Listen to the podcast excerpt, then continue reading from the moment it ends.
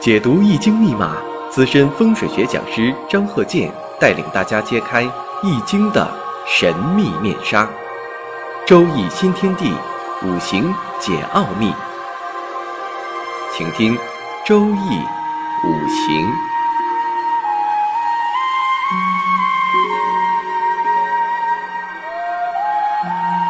上山微电台荣誉出品。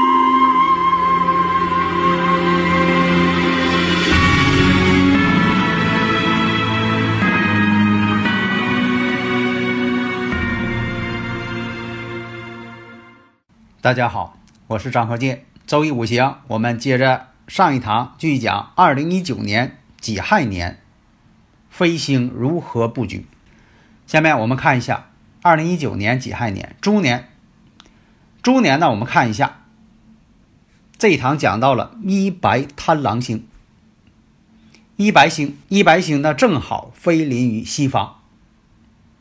这个呢，跟你这个房间的二十年小运那飞星。这个不一样啊，那是二十年的运，这个呢是流年飞星，每一年不一样。那么二零一九年己亥年猪年正好是飞临了正西方，那么一白星是紧跟着九紫星以后的这么一个旺星，所以一白星呢是本身它也是一个吉星。你看这个一白、八白、六白、三白嘛。三白呢本身它都是好星，但是您得看看它是否当旺，它不当旺的时候也不行。那么现在呢是八白星当旺，所以啊，这个一白星代表着一种欲望、理想、情感，它代表着事业、财富、感情。这个星如果说布置好了，对这个事业。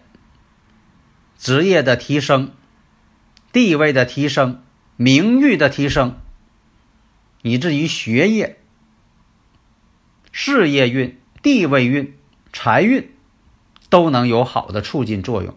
假如说调整不好，那就是带着代表一种桃花劫、破财损家、病症。所以这个位置呢，一定要调整好，代表着官贵、财运亨通。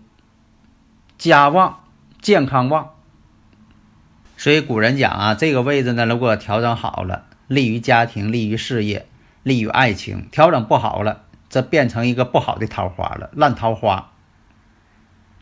不管是单身人士还是已婚人士，那都容易出现酒色、破财。所以啊，像未婚的人士、单身人士，要想得到爱情的话，这个位置那个好好的调整一下。已婚人士呢，避免呢婚外恋。那么对于一些呀做这个销售事业的、与人打交道行业的、对外关系的、贸易的、跑外行业的，那么这个位置呢，一定也要好好把握。如果在这个地方如果能够催旺的话，能够提升业绩，对人际关系能够有一个好的帮助。所以说呢，这个一白星本身呢，它是一个属水的这么一个星。那么如何去把这个水呢能够生旺，别破坏它？你说这地方呢摆鱼缸，摆加湿器，摆风水轮儿。但有一点要注意啊，你说那个地方正好是这个明财位，就不能见水了。明财位不能见水，暗财位可以见水。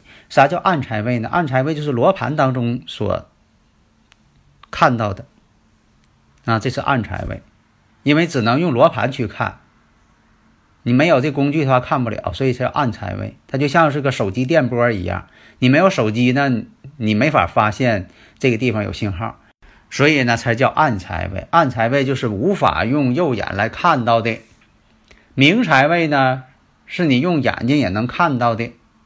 比如说门对屋内墙角的对角线那个地方如果没有飘窗，基本就是个明财位了。所以有的这个。什么地方说的四十五度角？还有一些所谓的专家也爱说四十五度角，不对啊！说总说四十五度角那个地方他不懂几何学，因为什么呢？你要是正方形啊，这个对角线呢是四十五度，这个没错。但是如果你要是长方形，或者是不规则形，或者是这个平行四边形，你要再说这个对角线是四十五度角就不对了，它不一定是多少度了。所以说对角线四十五度局限于正方形的屋子，但现在正方形的屋子很少，所以说不要用四十五度角，要用对角线就可以了。如果这个位置再有这个原始的这个四绿星，那就是一白四绿，大利文昌；如果就六白星，那一六组合，大利事业。因为这个一六组合也代表官位嘛，官星嘛，所以说这种组合呢，看看这根据自己的房间坐向，看看是否出现这个组合了啊。根据这个不同的这个房屋坐向，这个组合也不同。大家如果有理论问题，可以加我微信幺三零幺九三七幺四三六。下面呢，我们再看一下，其次破军星在什么位置？那么，二零一九年己亥年年飞星，我说的是年飞星，每年不一样的啊。年飞星，那么它在东南方向，其次破军星在东南方向，所以说呢，要记住，二零一九年立春之后，到了己亥年了，其次破军星正好飞临东南方向。东南方向呢，我们看一下，其次金，其次破军星，它属金的。八运当中，它属于退气之星，属于凶星。所以说呀，有的时候啊，是否要克制这个星，或者是化解，这种各种方法呢不太一样。所以说，这属于这个退运之星了，失去这个力量了，没有势力了，倒退下滑了。所以说呢，出现这种情况，这个破军星呢，代表这个盗抢之劫。但是呢，这个星什么呢？对艺术、娱乐或者一些偏门行业有利。如果出现这个宫星相克，那么呢，这个方位来讲呢，还是有利的。因为这个其次星啊，也有利于五职的升迁，也代表一种桃花之运。如果布局不当，你说没布好，那个位置不好，那么呢，代表着。金寒水冷，影响感情，贪酒恋色，破财，财运耗泄，忘恩负义。你说这个屋呢，正好是自己员工这屋，结果呢没布置好，结果呢员工呢心不齐，全都走人了。你还跟他认为是忘恩负义，其实那个位置不好，对这个权势也不利。所以呢，无论是家宅还是办公场所，那东南方向就是其次破军星。如果出现了六白跟其次正好在一块了，交剑煞，六七交剑煞，所以这也是代表一种口舌是非、刀光剑影、征战、呼吸系统疾病。特别是这个二零一九年己亥年是个犯太岁的生肖，像属猪的、属蛇的。属猴的、属虎的，那住在这个房间呢，都得注意一下，最好呢能够进行化解。这个位置呢，最好有水系来化解。像这个位置呢，以前摆这个宝船、龙头宝船，因为这个方位呢正好也是这个辰龙方位，这是一个基本方法。如果说的更严重一些的，那么呢就可以用这个其他的一些方法了，你不能光用这一种方法了。还有呢，把这个沙发呀、床啊，重要的东西，尽量按照罗盘所指示的划分区域挪开这个位置，或者是拿鲁班尺呢量一个吉祥位置，尽量远离这个位置。你像在这个奇门遁甲当中啊，这个东南方向呢，它也代表惊门，代表一种惊恐之事，也代表着家里的经济、经济形势。代表着工作场所的社会地位，代表着外来的一些情况的干扰，做生意也好啊，家庭和睦也好啊，那都代表一种干扰、排挤、冲击，影响家庭和睦。特别是家中的女性成员，因为这个巽宫代表家中的女士，以前代表长女之位，也会影响到女士，或者家里边有女孩的。影响到女孩各个方面，学习呀、性格啊、身体健康啊、感情这方面啊。所以呢，像孩子学习这方面吧，虽然东南方向呢是原始的文昌位，但是每个家庭住宅这个文昌位呀还都不一样。你不能说光是东南方就是文昌位，这个不对。所以如果呢这个七赤星呢要飞在这个书房，小孩学习这地方，尽量调整一下。无论你是成人也好，会影响事业；孩子呢会影响学习，尽量调整一下。这个位置呢，像书桌还有书柜，尽量少摆一些金属东西，类似于呃汽车模型，还有一些什么各种的金属模型啊，尽量不要摆在这个东南方了。二零一九年己亥年这一年啊，下面最后一颗星，六白五曲星。六白，像一白、六白、八白，这三星呢，原始状态都是吉祥之星。但是呢，也要根据位置，根据旺衰，旺衰不同。那么六白武曲星，二零一九年己亥年在正东方，这个六白星呢，也属于退运之星了，但是它属金。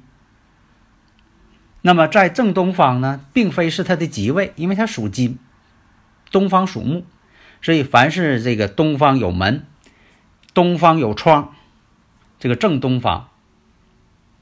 所以影响到家中主人呢，运气容易下滑，尤其从事你像这个科研研究的、技术行业的、房地产行业的、矿业的、开矿山的、农业的这些人群，那影响呢就会明显一些。特别你东边呢，你说正好是我的办公室，或者是呃东边那屋呢正好是自己的书房啊，对事业的影响呢非常大。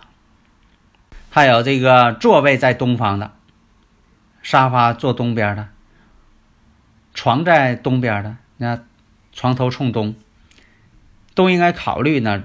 这种条件如何去调整一下，调整一个最佳方位。所以这种状态，你无论是工作还是生活，当然了，这个呢，它是一个当年的这么一个影响。你过了这年了，兴许它又变过来了。那有的人会问了，那这个二十年小运，这个房屋本身的这个飞星跟这年飞星到底什么关系啊？年飞星一年就走，房屋当中这个二十年小运才被官位文昌位，它二十年总是那样不动，所以这个位置呢，尽量不要在东方啊摆像镜子、铁质的衣帽架、金属制品那些东西，像脾胃差的人士。肝胆不健康的人士，尽量呢，床头呢不在这个位置，根据罗盘呢稍微调整一下，或者是换个房间。所以这个位置啊，如果说能摆这个紫晶洞，进行一些调整，那么这个六白呢会化成财星。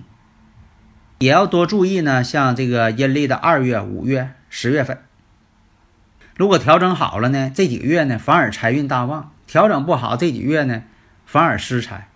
这个位置呢，也不适合放一些红色的，可以摆一些这个水晶挂件、财富马车。